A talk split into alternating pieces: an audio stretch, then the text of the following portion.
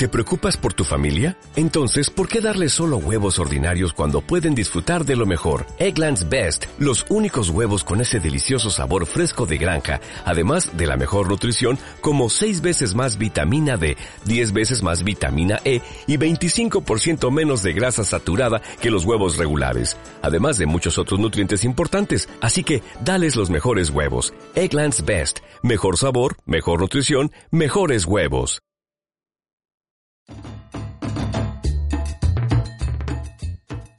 Más FPC.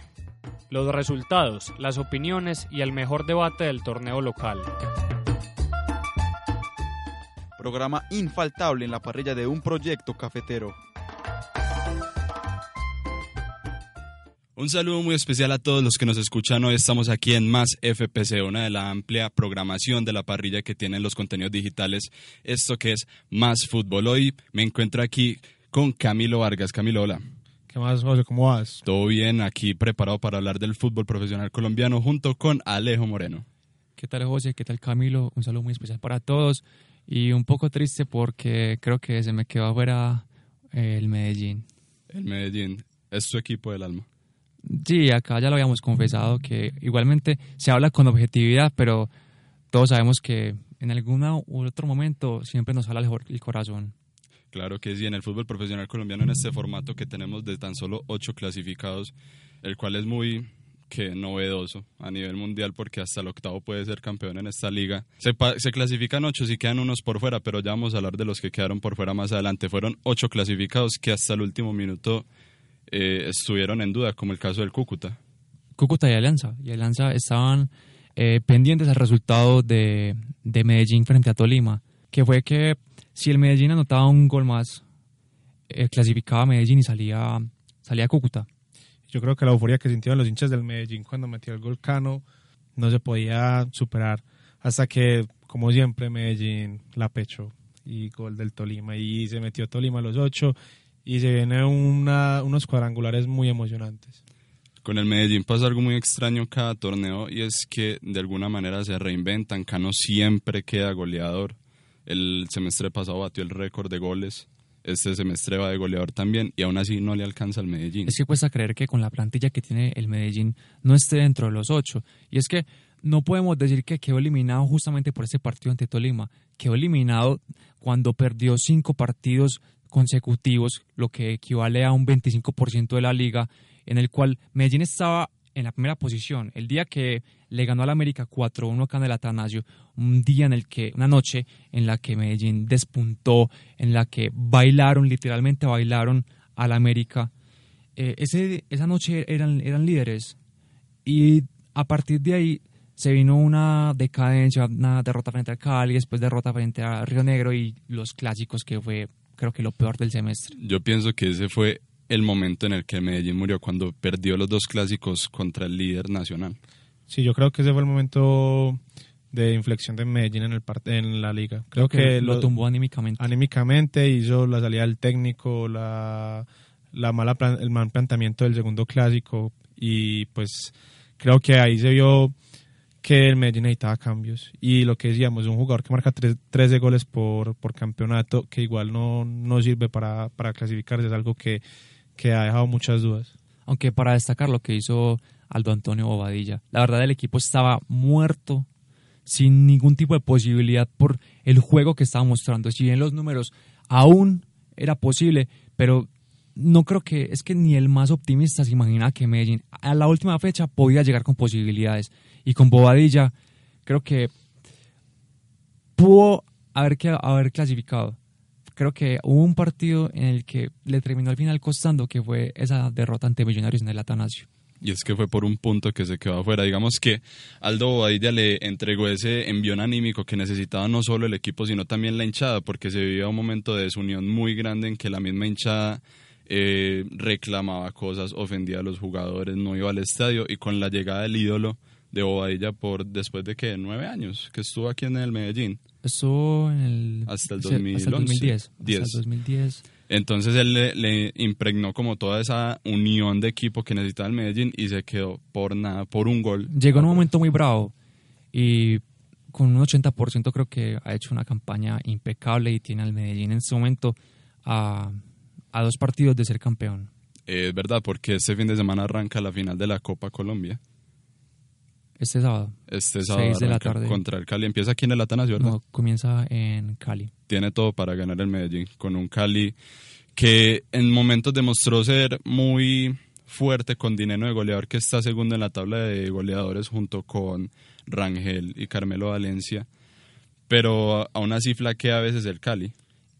Sí, la verdad. Y yo les hago una pregunta, ya es respecto a Medellín. ¿Ustedes creen que el semestre de Medellín se salva con ser campeón en Copa? Sí, yo creo que un título puede salvarlo empezando por el mal, la mal campaña que tuvo hasta, hasta la mitad del semestre. Desde la llegada de Aldo, creo que si quedan campeones, eh, se podría decir que fue no una buena campaña, pero sí fue una campaña muy rescatable para el equipo paisa. Hay que decir que el Medellín no es un equipo copero necesariamente como decir el Junior en los últimos años o el Nacional. Entonces, para mí un título después de varios años sin gloria eh, cae bien, siempre va a caer bien en un equipo así. Yo creo que maquillaría también muchos, muchos conflictos y muchos problemas que encadenó este Medellín, que durante la, mucho del semestre fue un total caos. Total, pero digamos que acaba en punta para empezar la otra liga. Ojalá le den la continuidad a Aldo y a una plantilla de jugadores que hay muy talentosos. Pero creo que llega fuerte a la final. Sí. Por, por cómo viene últimamente el rendimiento futbolístico y creo que en este momento es más que el Cali. En este momento. Sí. Sí, no, no te lo niego, la verdad.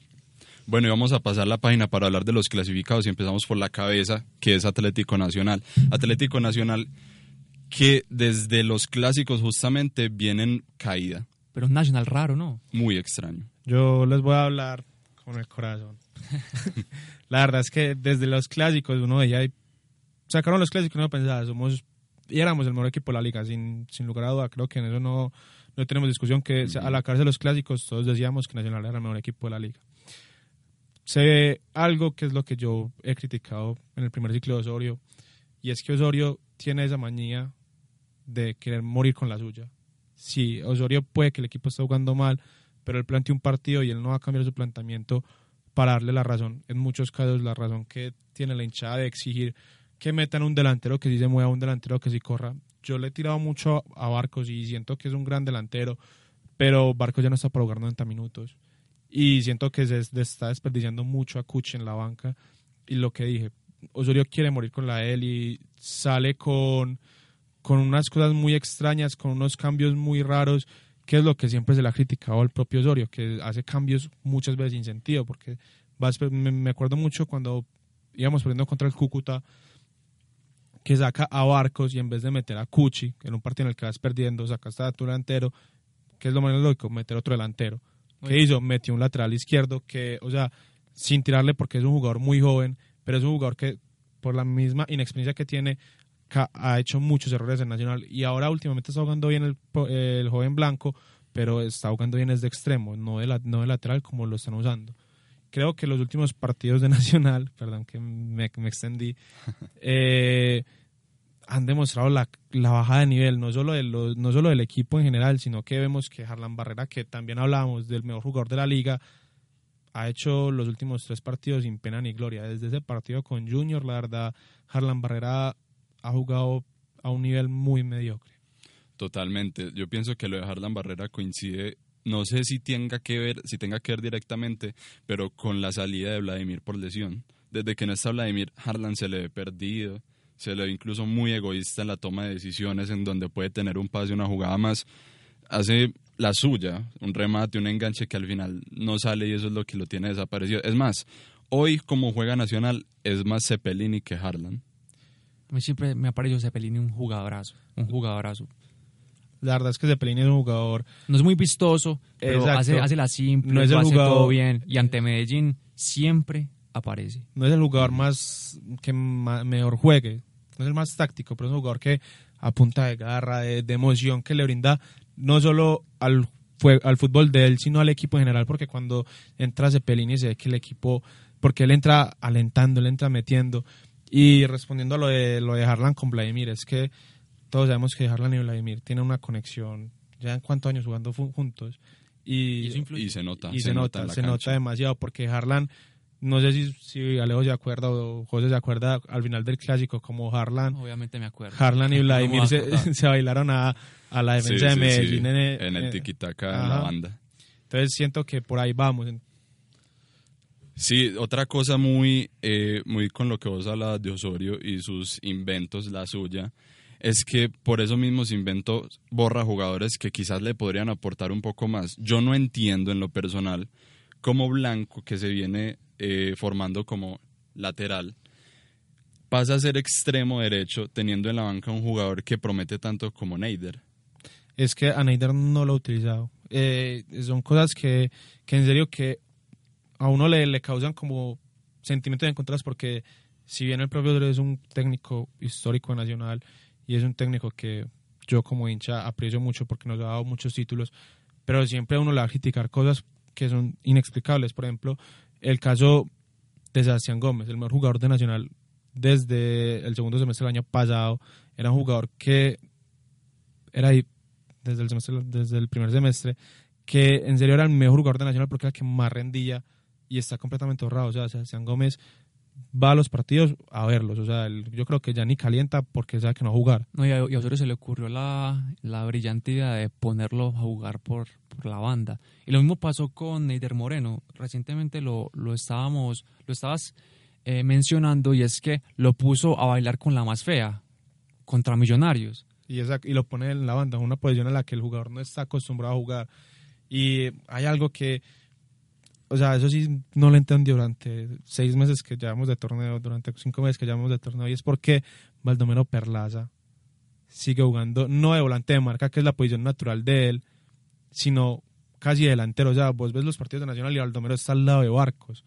Son cosas que la verdad no se entienden y esperemos pues que para lo- los cuadrangulares finales venga un mejor planteamiento del equipo. Totalmente. Otro de los casos particulares dentro del grupo de los ocho es Santa Fe.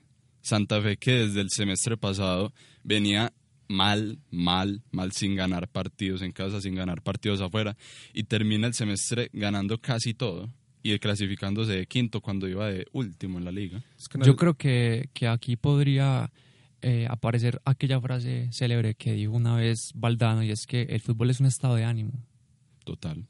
Total, y es que Santa Fe no era tan malo como para estar casi que todos los medios poniéndolo en el descenso y estando en la última posición, pero tampoco está, es tan bueno como para ser el equipo arrollador que es en este momento. Sí.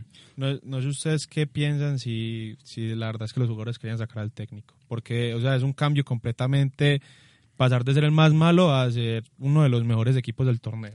Es algo muy curioso porque más de uno o dos técnicos han pasado en este año en total en Santa Fe y a ninguno le rendían, ni siquiera uno como Sí, Gerardo es que yo, yo- Bedoya. yo no creo que sea por yo creo que fue un tema de mentalidad, porque son los mismos jugadores, es que nada cambió. Es que nada cambió. ¿Saben yo qué opino que es el factor fundamental en el Santa Fe? Los hinchas.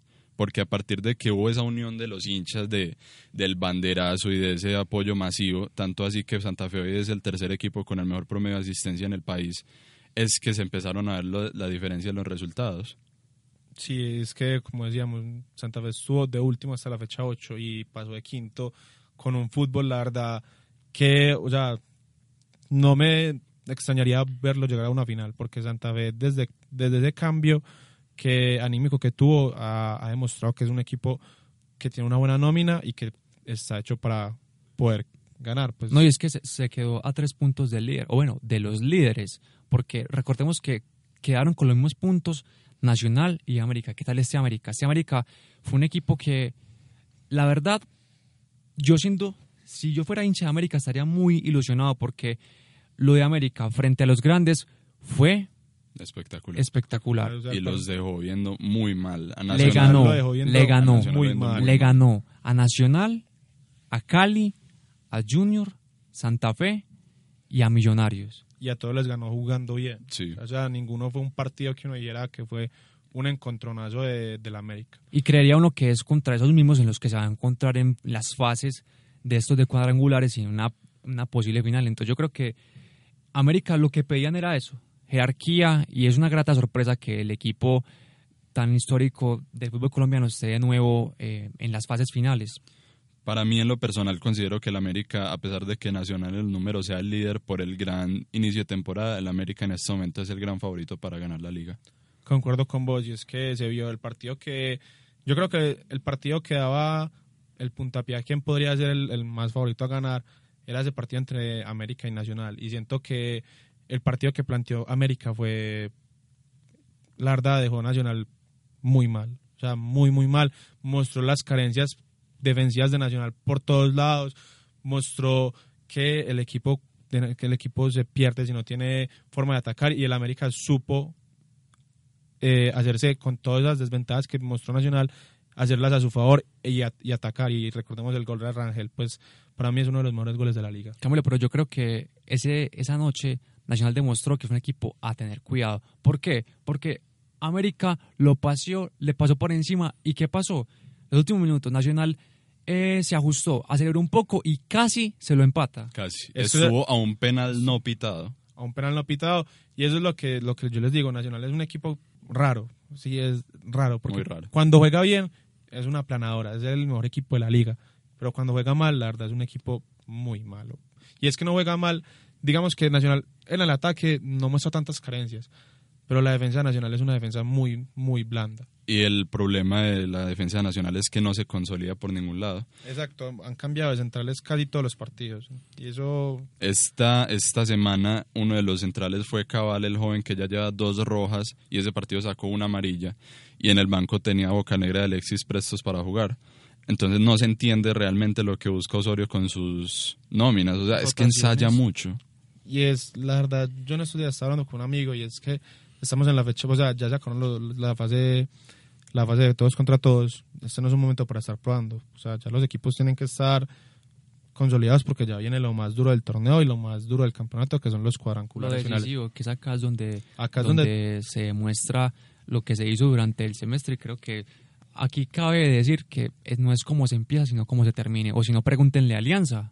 Totalmente. Alianza Totalmente. Petrolera que durante la gran parte del torneo fue el primer equipo en la clasificación y estuvo a punto de salir. Estuvo casi a dos resultados de salir. Si Cúcuta ganaba y si el Medellín ganaba y el Alianza perdía, salía. Es que quedó a un punto del Medellín. Y es que la verdad, Alianza empezó muy bien, pero mediante se fue, se fue enfrentando a los grandes, fue bajando su rendimiento. La verdad, Alianza fue empezando a ser un equipo más débil, más con más falencias, pero ahí están los ocho y quién sabe, puede que dé la sorpresa. Hablando de los ocho, recordemos los ocho clasificados en su orden. Primero quedó Atlético Nacional con 35 puntos, los mismos del América que por diferencia de goles quedó en el segundo puesto, 34 puntos para el Deportivo Cali, cuarto el bicampeón el Atlético Junior, Independiente Santa Fe de quinto, Tolima sexto, Alianza séptimo y octavo el Cúcuta. Un Tolima con menos tres, que le quitaron tres puntos frente a Río Negro, que lo había ganado. Y, desde el escritorio. y sin el arquero. Y Porque que recordemos que ya, ya Altaz eh, declaró que esos puntos se quedan así. Sí. Montero, ¿qué se sabe de la situación de Montero? Montero en este semestre no jugó, lo cual no solo afecta a, a Montero o digamos al Tolima perder a su arquero, sino la que. ¿Ah? A la selección. también la total la selección que bueno eso se hablará en otro momento en este momento también está en un vaivén ya tenemos una lista de preconvocados pero Y- bueno Y, y hablando de la liga, tenemos los ocho, pero ¿y quiénes se nos quedaron afuera? dos equipos muy importantes ya hablábamos del Independiente Medellín y uno que yo creo que sorprende aún más que Medellín Millonarios Sí, lo de Pinto se, se vio. Se vio la, las, lo, lo que siempre muestra Pinto, que es esa prepotencia que tiene, porque Pinto es otro que se muere con la de él. Y día, el, dijo el día de su presentación, si no, el día que quede fuera de los ocho me voy. Y dicho y hecho, se acabaron la fase con todos contra todos y el otro día ya había mandado su carta de renuncia. Es increíble que un equipo que en el primer semestre haga récord de puntos con 50, que en ese semestre quede por fuera por un resultado desafortunado contra el América, pero que este semestre ni en los 8. Es que ni siquiera quedó de 11. Muy mal. Y tenía un colchón de puntos importante, pero es que perdió cuatro partidos seguidos, cuatro partidos clave entre equipos como Tolima, América, Junior y Santa Fe. Y es que no es de extrañar porque digamos que en el principio de la liga al Millonarios se le daban los resultados, pero Millonarios nunca jugó bien. Y, es- y eso es lo que hablábamos de Pinto, decíamos que Pinto no, listo, Pinto no te, no te va a, a dar un equipo muy vistoso, pero te saca los puntos. Exactamente. Ese es el problema, que dejó, siguió jugando mal, pero ya no tenía esa suerte de, encontrarse los puntos, como decía Leo. Ya los empezó a perder y los partidos que perdió, todos los equipos que le ganaron a Millonarios están hoy en los ocho. Fueron los equipos, y son los equipos que uno puede decir grandes que están en los ocho, los que le ganaron. Entonces se vio la carencia que tenía el equipo frente a los buenos equipos de la liga. Hoy no hay excusas para millonarios porque se habla siempre en las ruedas de prensa de Pinto que los árbitros están en contra, que la mayor está en contra, que todo el mundo está en contra de millonarios cuando el que verdaderamente afecta a millonarios es el mismo equipo y la misma decisión desde la parte técnica. Sí, es que lo que decíamos, no sé si se acuerdan al principio del semestre que hubo un momento en el que Fariñez era suplente de Millonarios. Eso es, No se entiende. no se entiende porque. Fariñez lleva casi un año y medio siendo el mejor arquero de la liga. Y Y, lo- y lo y lo, sentó, o sea, lo sentó y no lo ponía porque Pinto, Pinto es así. Pinto, como hablamos, yo sé lo que se muere con la suya. Pinto es si el que no le gusta, no juega. Si, si hace un error, también se da la nómina. También, también, también sorprende que se quede afuera el Once Caldas. el Once Caldas que ganó su último partido y también estuvo básicamente a un partido ganado de pasar. La verdad es que mm, mi papá es hincha de Once Caldas, entonces pues la verdad me ha tocado ver mucho los partidos de Once Caldas y los hinchas de Once Caldas dicen que no, que lo mejor era quedarse por fuera, que ese equipo no está jugando para nada bien, no juega bien, que eh, Uber no está haciendo mm, como hizo anteriormente en campañas en las campañas anteriores un buen planteamiento, entonces no, la verdad no me extraña que Once Caldas se quede fuera. Once Caldas en este momento creo que tiene que volver a plantearse bien las cosas y buscar otra vez a, cu- a cuajar un buen equipo para ser competitivo. Yo siento que el conjunto Albo debería, debería estar en los ocho. Bueno, no, no por lo que hizo en esta campaña, sino porque lo que significa en Colombia. Un equipo campeón de Libertadores debería estar siempre peleando por el título acá en Colombia. Y también tuvimos una jornada emocionante, porque así como hubo pelea para entrar a los ocho, también una pelea por mantener la categoría. Y estuvo más emocionante los partidos de- del descenso que los partidos que definieron los ocho. Finalmente el Unión Magdalena y el Atlético Huila son los equipos que descienden en Colombia. Se salvaron Río Negro, Jaguares y Envigado. Envigado que yo, yo al vivir toda la vida en el municipio le tengo un afecto grande. No, yo creo que todos los países le tenemos un afecto al Envigado. No, y es que no, no solamente por, por ser cercanos a Envigado, sino porque todo lo que ha generado eh, la cantera de héroes para el fútbol Claro. colombiano y para el exterior, porque ha sido una vitrina del fútbol de nosotros en Europa. Total, es un equipo que si bien no, no es estelar ni protagonista en la liga del país, es un equipo que está como estandarte en la formación de jugadores y en sus academias. A mí, Ay. a mí no me alegra que se hayan ido el Huila y, y que se haya ido Unión Magdalena, porque uno nunca quiere que se vayan los equipos y al, fin- al final se, se tenían que ir dos. Lo que sí me alegra es que se haya quedado Envigado. Pero ¿sabes qué, Alejo? A mí me alegra que se haya ido el Huila, porque yo considero que un equipo que tiene esa infraestructura de un estadio a medias, que no tiene camerinos, no tiene feo, agua, muy feo. eso no es fútbol profesional y no se puede jugar fútbol profesional. El que sí me duele es el Unión Magdalena por sus hinchas, porque es una gran es un gran cúmulo de hinchas en Santa Marta y en toda la costa de No, Colombia. es una plaza bonita. Es- Sí, y- el y es estadio. un equipo medianamente Histórico. de la liga. Y sorprende también lo de Al- a- Abel Aguilar. Ha descendido con eh, en España, Francia y ya en Colombia. O sea, Eso es un antirécord. un, un es por nada para- completo. Para no estar orgulloso. Total, el Unión, bueno, después de pasar muchísimos años en la B, volvió y no pudo durar más de un año. Sí, es, es triste, como decíamos. Para nadie es bonito ver un equipo descender. Por más que seas o no seas hincha de ese equipo, un descenso no se le desea a ningún equipo, a nadie, a ningún hincha. Y me gustaría que, que todo eso también sirviera para lo que decías vos del Huila, para que esos equipos reestructuraran por completo su su, su, su, su infraestructura. Ojalá alguien Sí, del sí. Pasto nos estuviera escuchando, porque Dios mío, ¿dónde Sí. juegan? ¿Dónde En- juegan? Es verdad, dicen que el estadio en Pasto lo van a entregar el próximo año, quién sabe. Pero bueno, eh, bu- se busca que se proyecte la liga a gran escala. Se sabe que el patrocinador ya para eh, futuras temporadas no va a ser Águila, sino va a ser Betplay. Pues da mucho que decir que una casa de apuestas deportivas sea el patrocinador de una liga profesional cuando, por ejemplo, en Inglaterra está totalmente vetado el tema. Pero bueno, si va a llegar un patrocinador que le inyecte eh, dinero, calidad, que la infraestructura eh, pueda mejorar con los años venideros, que se pueda hablar un poco más del bar y de la tecnología, bienvenido sea lo que sea para nuestro querido fútbol profesional colombiano. Hablamos del tema de la reclasificación, es que en la reclasificación el primer lugar está el Junior, que ya tiene su plaza en la Copa Libertadores por, por el tema de ganar la primera liga, pero el segundo está Millonarios, que puede y seguramente va a caer de ese puesto. Sí, seguramente porque los que están detrás que son Tolima, Cali, América y Nacional, todos están detrás de, detrás de él y están en los ocho y pueden seguir sumando. Y es que Cali, eh, América y Tolima están solo a dos puntos de Millonarios. Seguramente a descender Millonarios, con suerte le alcanzará para la Copa Sudamericana, lo cual dudo. Pero bueno, es, una es un tema que hay que ponerle mucha atención también la reclasificación para los cupos internacionales. Vamos a redondear todos los temas que tenemos en bandeja de los grupos, del grupo de los ocho. ¿Cuál consideran ustedes que es el equipo más fuerte y cuál llega eh, con la capa caída? Yo creo que el equipo más fuerte, como lo dijo Alejo en este momento, es el América. Concordamos todos que es el América. Sí, yo siento que ese es el equipo al que más hay que tenerle el ojo, que puede ser el el que va a dar más de, más de qué hablar en, los cuadrangulares. Yo no sé si sea el más fuerte, pero es el que llega con, llega con, mejor números de acuerdo a, contra con quién jugó. Fue con los grandes. Exacto. Pero yo soy hincha de Medellín, pero a Nacional nunca lo descarten, nunca. Ah, no, Nacional, eso...